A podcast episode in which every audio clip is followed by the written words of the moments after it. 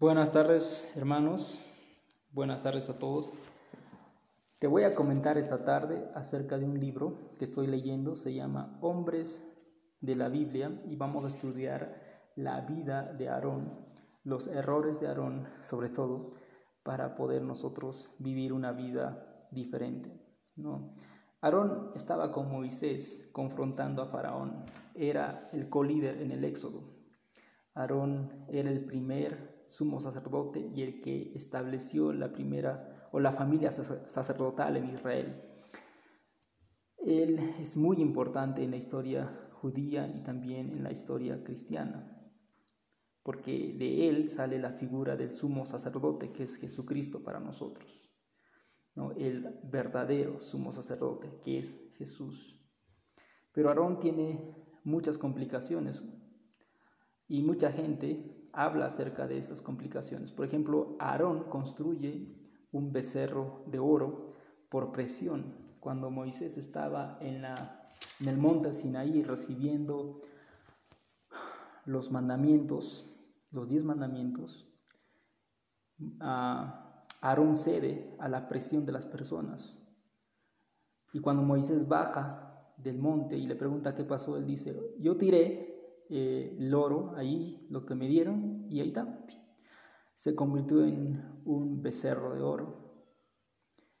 Y era, ahí aprendemos que él era muy hábil para poner excusas. ¿no? Eso está en Éxodo 22, 22. Pero también este incidente revela que lo que realmente Aarón era. Aarón era un hombre débil y que si no estaba al lado de un hombre fuerte como Moisés, él podía ceder a cualquier cosa. No, Aarón cedió a la presión de las personas, no cedió a la, a la palabra de Dios, no cedió al hecho de que él sabía quién era Dios, el verdadero Dios, sino cedió a la presión de la gente. Y muchas veces nosotros también cedemos a la presión de la gente. Vemos líderes en nuestro tiempo que cede a la presión política, a la presión de, los periodistas, a la presión de muchas personas en aspectos importantes de la fe. Venden sus principios por popularidad, cambian su mensaje por popularidad, cambian lo que Dios quiere decir por su popularidad. He escuchado de pastores y líderes religiosos que se llaman evangélicos en Argentina que estaban a favor del aborto, a favor del matrimonio homosexual. Eso es lo que históricamente la Iglesia Católica también ha hecho. Cambiar al gusto de la gente, cambiar al gusto de las personas. Y nosotros como cristianos debemos aprender a estar firmes en nuestras convicciones, a no ser débiles, a no vendernos fácilmente. Tenemos que tener una fe que es inamovible en Jesús, en sus principios, en lo que Él nos enseña. Y también nos enseña en números 12 que Aarón era un hombre que criticaba lo establecido por Dios. Era un hombre orgulloso que no se sometía a lo que Dios había establecido. Era un hombre que criticó junto con Miriam a Moisés y fueron castigados por eso. Fueron castigados por eso. Entonces, muchas veces también nosotros eh, nos podemos poner en la misma situación, empezar a criticar lo que Dios ha establecido, lo que Dios dice en su palabra, o simplemente no estar de acuerdo con lo que dice su palabra. Ah, yo estoy de acuerdo en esto con la Biblia, pero estoy en desacuerdo en aquello con la Biblia. Estoy de acuerdo en esto, pero también en la universidad, en el colegio, no sé, un amigo me dijo, que en esto no, no estén de acuerdo. No, la Biblia se acepta así como es.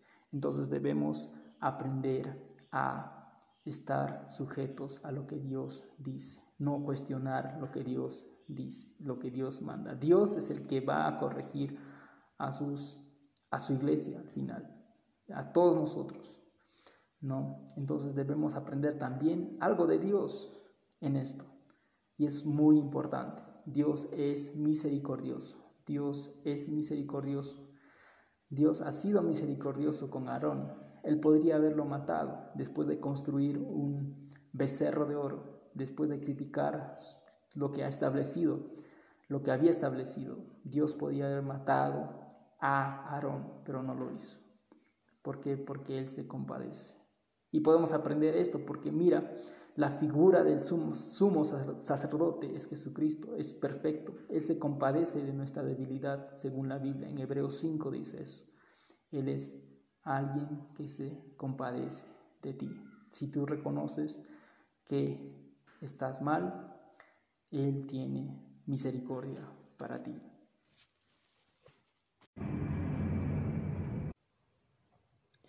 Bueno, hermanos, ¿cómo están? Vamos a seguir estudiando desde este libro, Guardando el Corazón, de John Flavel. Él hace la pregunta, ¿cómo debemos hacer para guardar el corazón? ¿Qué pasos debemos hacer?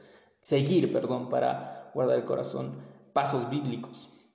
Ya, eh, estás en este mundo, eh, estamos aquí, muchas veces tentados, pero ¿qué debo hacer yo para guardar el corazón? Habíamos dicho que por guardar el corazón entendemos eh, la disposición de nosotros para vivir una vida santa y para vivir en comunión con Dios, que es lo más importante para el cristiano. Y ese vivir con Dios eh, en comunión dulce nos hace vivir también en paz con los que amamos, en nuestros trabajos, con nuestras familias, con nosotros mismos. Entonces, lo, lo, primero que dice es observar frecuentemente el corazón. Eso quiere decir meditar sobre cómo está tu corazón. ¿no? Es como que eh, el único o la única persona que va a poder decir en qué situación está su corazón eres tú mismo. No, tú mismo, dejando que el Espíritu Santo obre en tu vida, entonces eh, aceptando cosas, mi corazón está amargado, mi corazón está alejado, mi corazón está mal, estoy cayendo en, tentación, eh, hay tantas cosas que eh, eh, está sucediendo en mi corazón y yo debo reconocer eso. Entonces a eso se trata. Meditaba en mi corazón, dice el Salmo 77, 6. ¿no? Entonces, medito en mi corazón. No solamente es la, única oportunidad que habla de meditar, tú sabes que hay muchas ocasiones en las cuales habla acerca de meditar. Entonces debemos meditar acerca de que en, qué situación está nuestro corazón y, y debemos aceptarlo. Y a partir de eso es de donde debemos acercarnos a Dios. Y después la segunda cosa dice humillarte profundamente por las maldades y el desorden del corazón. ¿no? O sea, ya he reconocido en qué estado está mi corazón, pero no se debe quedar ahí. ¿no? Mi corazón está amargado, mi corazón está triste, mi corazón está alejado de Dios, está, está cediendo al pecado. Entonces debo humillarme por eso. Debo acercarme a Dios en humillación por eso. No debo pedirle, Señor, aquí está la herida, aquí está la herida, aquí está eh, esta cosa que me está incomodando. Debo acercarme a Dios en humillación. ¿no? Y eso nos, puede, nos hace recordar a, a, la parábola cuando Jesús está contando acerca de este publicano y dice, Señor, y el publicano está derramando, quebrantado su corazón, y ahí es cuando Dios, según nuestro Señor Jesucristo, dice, ah, nos hace justos, cuando vemos nuestra maldad y nos acercamos en humillación hacia Él. Así vamos a poder guardar nuestro corazón hasta el día en que veamos a nuestro Señor. Suplicar fervorosamente a Dios también. No, Señor, ya está bien hecho, mi corazón está en este estado, me estoy humillando, pero también quiero que tú me ayudes a poder vivir una vida diferente. Quiero vivir una vida diferente. Oh Dios, cómo me gustaría tener un corazón mejor, una actitud mejor, una paciencia, ah, que mi desgano no siga, ¿no? Cómo me gustaría tener un corazón que odie más el pecado, que, pueda caminar en constante comunión. Quiero eso. Entonces, eh, dice la Biblia, ¿no? En Salmos 19, que hemos estudiado, dice, que los dichos de mi boca y la meditación de mi corazón sean gratos delante de ti. Ese, es mi deseo, ese es mi deseo constante, porque quiero vivir de esa forma. Líbrame de los errores que me son ocultos. Salmos 19, 12. No, Salmos 86, 11, afirma mi corazón para que tema tu nombre. Yo quiero que mi corazón sea mejor. Yo quiero progresar. ¿no? El cuatro, la cuarta cosa que nos dice, un fuerte compromiso con uno mismo para caminar en temor de Dios y evitar las ocasiones en las que el corazón puede verse inducido a pecar, ¿no? Job dice, Job 31.1, hice pacto con mis ojos, ¿no? Hice pacto con. Tú también debes hacer un tipo de pacto. Y eso obrado por tu temor a Dios, porque sabes que Dios te va a ayudar. Señor, quiero hacer un pacto conmigo mismo. Quiero hacer... Y hay muchas cosas que hemos aprendido. En, en Arequipa hacían pacto de pureza y hacían tantas cosas. Eh, y eso es un compromiso para poder hacer las cosas bien delante de Dios, en temor a Dios, por la gloria de Dios, para vivir una vida en comunión con Dios. Dice también tener un celo santo y constante por nuestros corazones. Debemos siempre tener un celo constante por nuestros corazones. ¿No? ¿Por qué? Porque eh, si no tienes celo por eso, por tu corazón ah, van a venir tentaciones y es como que yo quiero sí o sí guardar esto, sí o sí. Ese es el celo. Dice la sexta cosa que dice, ser conscientes de la presencia de Dios. ¿no? Tú vas a guardar tu corazón si tú estás consciente de la presencia de Dios a cada momento, en tu vida pública y en tu vida privada. Dios está en todo lugar. En Job 31.4 dice, ¿no ve Él mis caminos y cuenta todos mis pasos? ¿No? Él ve mis caminos y cuenta todos mis pasos. E-, Él ve tus caminos y cuenta tus pasos. Entonces, si tú estás consciente de eso, de la presencia de Dios a cada momento, a cada instante, entonces vas a tener una disposición en tu corazón para guardar tu corazón. Él está viendo mi corazón, Él está viendo lo que está maquinando mi corazón, Él está viendo las acciones que estoy haciendo a partir de las decisiones que está tomando mi corazón. Entonces, si estoy constantemente en ese pensamiento, si estoy, y eso es creo algo que debemos hacer toda nuestra vida, ¿no? El autor dice, es algo que vamos a tener que hacer toda nuestra vida, avergonzándonos, humillándonos, siempre teniendo presente la presencia, la santidad de Dios. Eso es algo que debemos hacer toda nuestra vida, toda nuestra vida. Espero que te haya servido este, este ah, podcast. Te pido por favor compártelo y saludos. Bueno hermanos, ¿cómo están? Vamos a seguir estudiando desde este libro Guardando el Corazón de John Flavel. Él hace la pregunta, ¿cómo debemos hacer para guardar el corazón? ¿Qué pasos debemos hacer? Seguir, perdón, para guardar el corazón. Pasos bíblicos. Ya eh, estás en este mundo, eh, estamos aquí muchas veces tentados, pero ¿qué debo hacer yo para guardar el corazón? Habíamos dicho que por guardar el corazón entendemos eh, la disposición de nosotros para vivir una vida santa y para vivir en comunión con Dios, que es lo más importante para el cristiano. Y ese vivir con Dios en comunión dulce nos hace vivir también en paz con los que amamos, en nuestros trabajos, con nuestras familias, con nosotros mismos. Entonces, lo, lo, primero que dice es observar frecuentemente el corazón. Eso quiere decir meditar sobre cómo está tu corazón. ¿no? Es como que eh, el único o la única persona que va a poder decir en qué situación está su corazón eres tú mismo.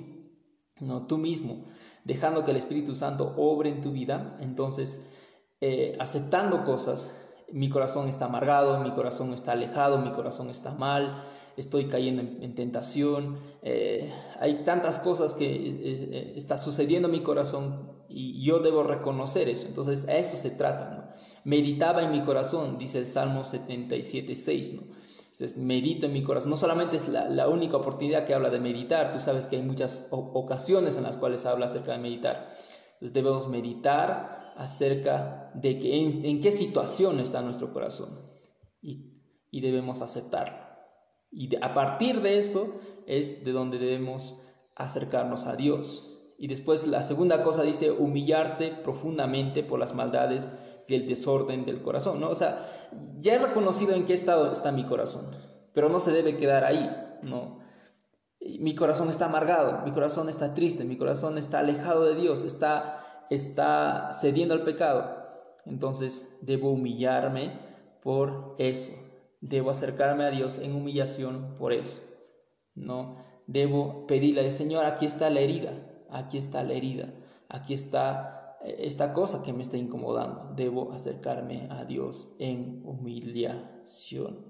¿no? Y eso nos, puede, nos hace recordar a, la parábola cuando Jesús está contando acerca de este publicano y dice, Señor, y el publicano está derramando, quebrantado su corazón, y ahí es cuando Dios, según nuestro Señor Jesucristo, dice, ah, nos hace justos, cuando vemos nuestra maldad y nos acercamos en humillación hacia Él. Así vamos a poder guardar nuestro corazón hasta el día en que veamos a nuestro Señor. Suplicar fervorosamente a Dios también. No, Señor, ya está bien hecho, mi corazón está en este estado, me estoy humillando, pero también quiero que tú me ayudes a poder vivir una vida diferente. Quiero vivir una vida diferente. Oh Dios, cómo me gustaría tener un corazón mejor, una actitud mejor, una paciencia, Ah, que mi desgano no siga, ¿no? ¿Cómo me gustaría tener un corazón que odie más el pecado, que, pueda caminar en constante comunión? Quiero eso. Entonces,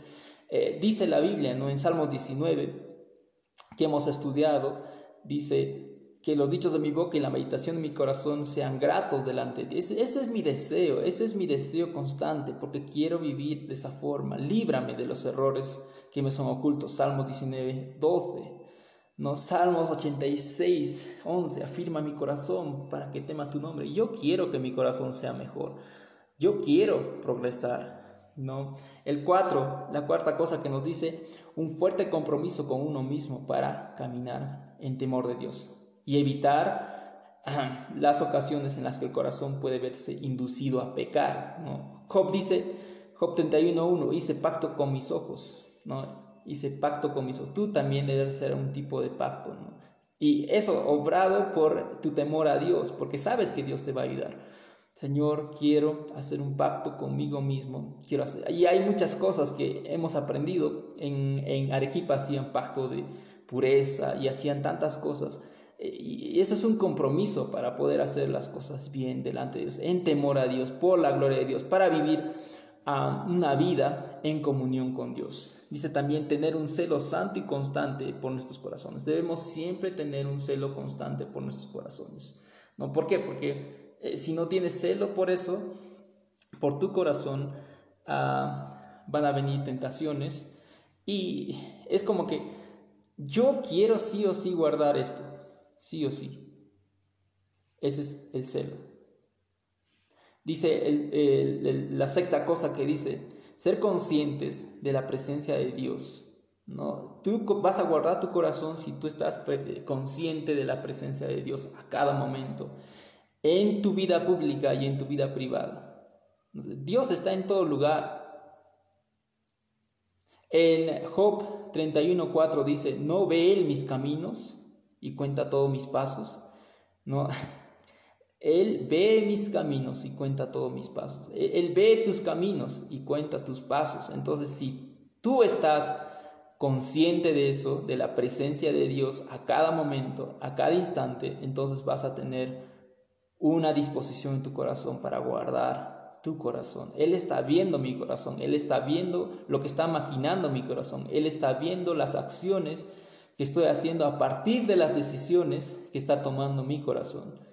Entonces, si estoy constantemente en ese pensamiento, si estoy, y eso es creo algo que debemos hacer toda nuestra vida, ¿no? El autor dice, es algo que vamos a tener que hacer toda nuestra vida, avergonzándonos, humillándonos, siempre teniendo presente la presencia, la santidad de Dios. Eso es algo que debemos hacer toda nuestra vida, toda nuestra vida. Espero que te haya servido este, este ah, podcast. Te pido por favor compártelo y saludos. Bueno, hermanos, ¿cómo están? Vamos a seguir estudiando desde este libro Guardando el Corazón de John Flavel. Él hace la pregunta, ¿cómo debemos hacer para guardar el corazón? ¿Qué pasos debemos hacer? Seguir, perdón, para guardar el corazón. Pasos bíblicos.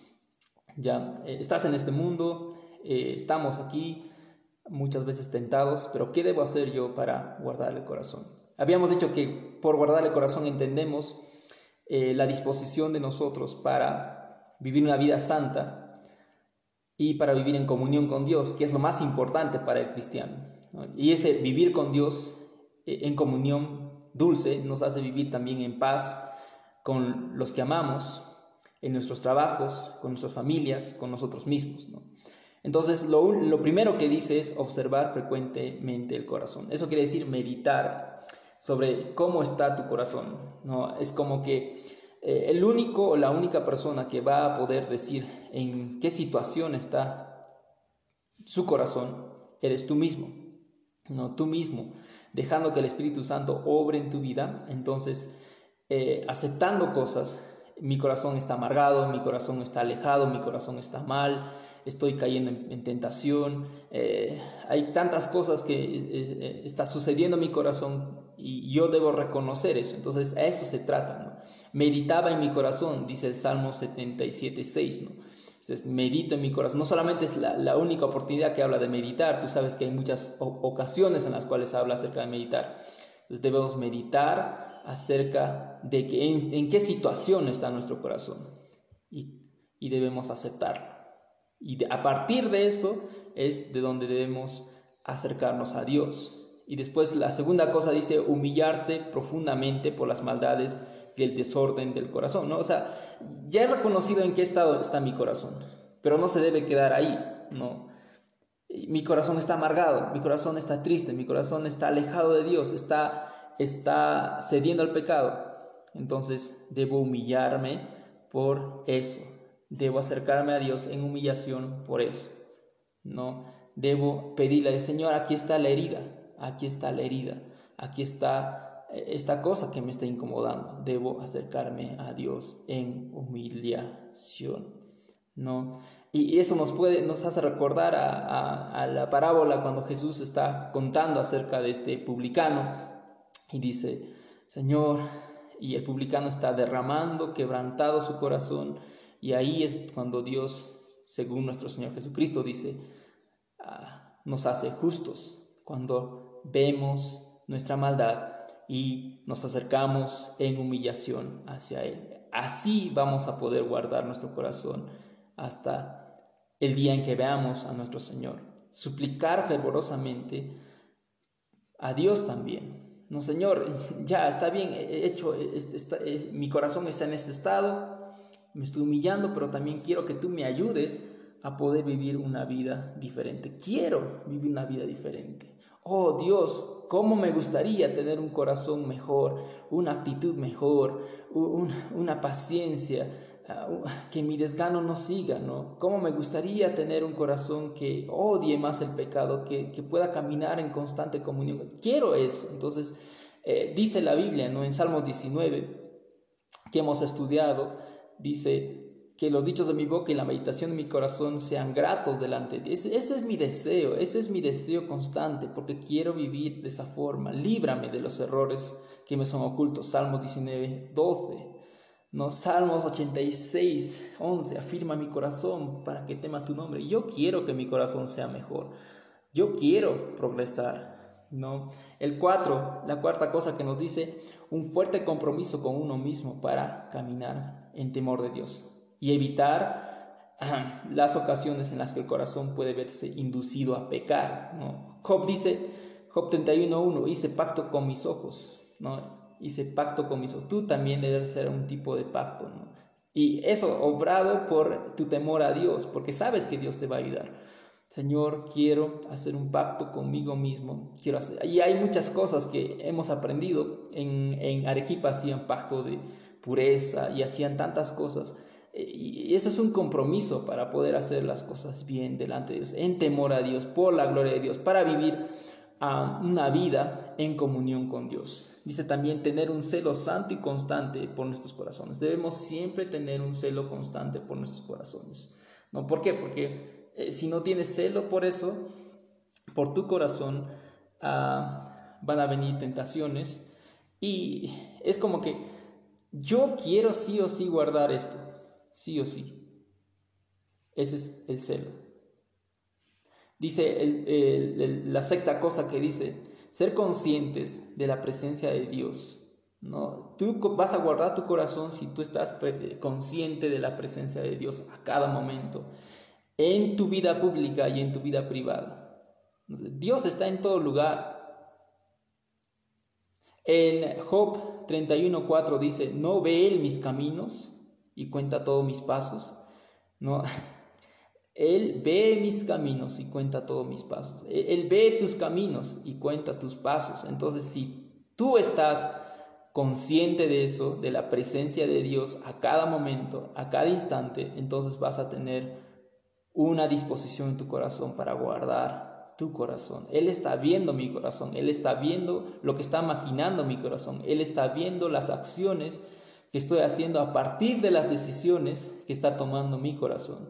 Entonces, si estoy constantemente en ese pensamiento, si estoy, y eso es creo algo que debemos hacer toda nuestra vida, ¿no? El autor dice, es algo que vamos a tener que hacer toda nuestra vida, avergonzándonos, humillándonos, siempre teniendo presente la presencia, la santidad de Dios. Eso es algo que debemos hacer toda nuestra vida, toda nuestra vida. Espero que te haya servido este, este podcast. Te pido por favor compártelo y saludos.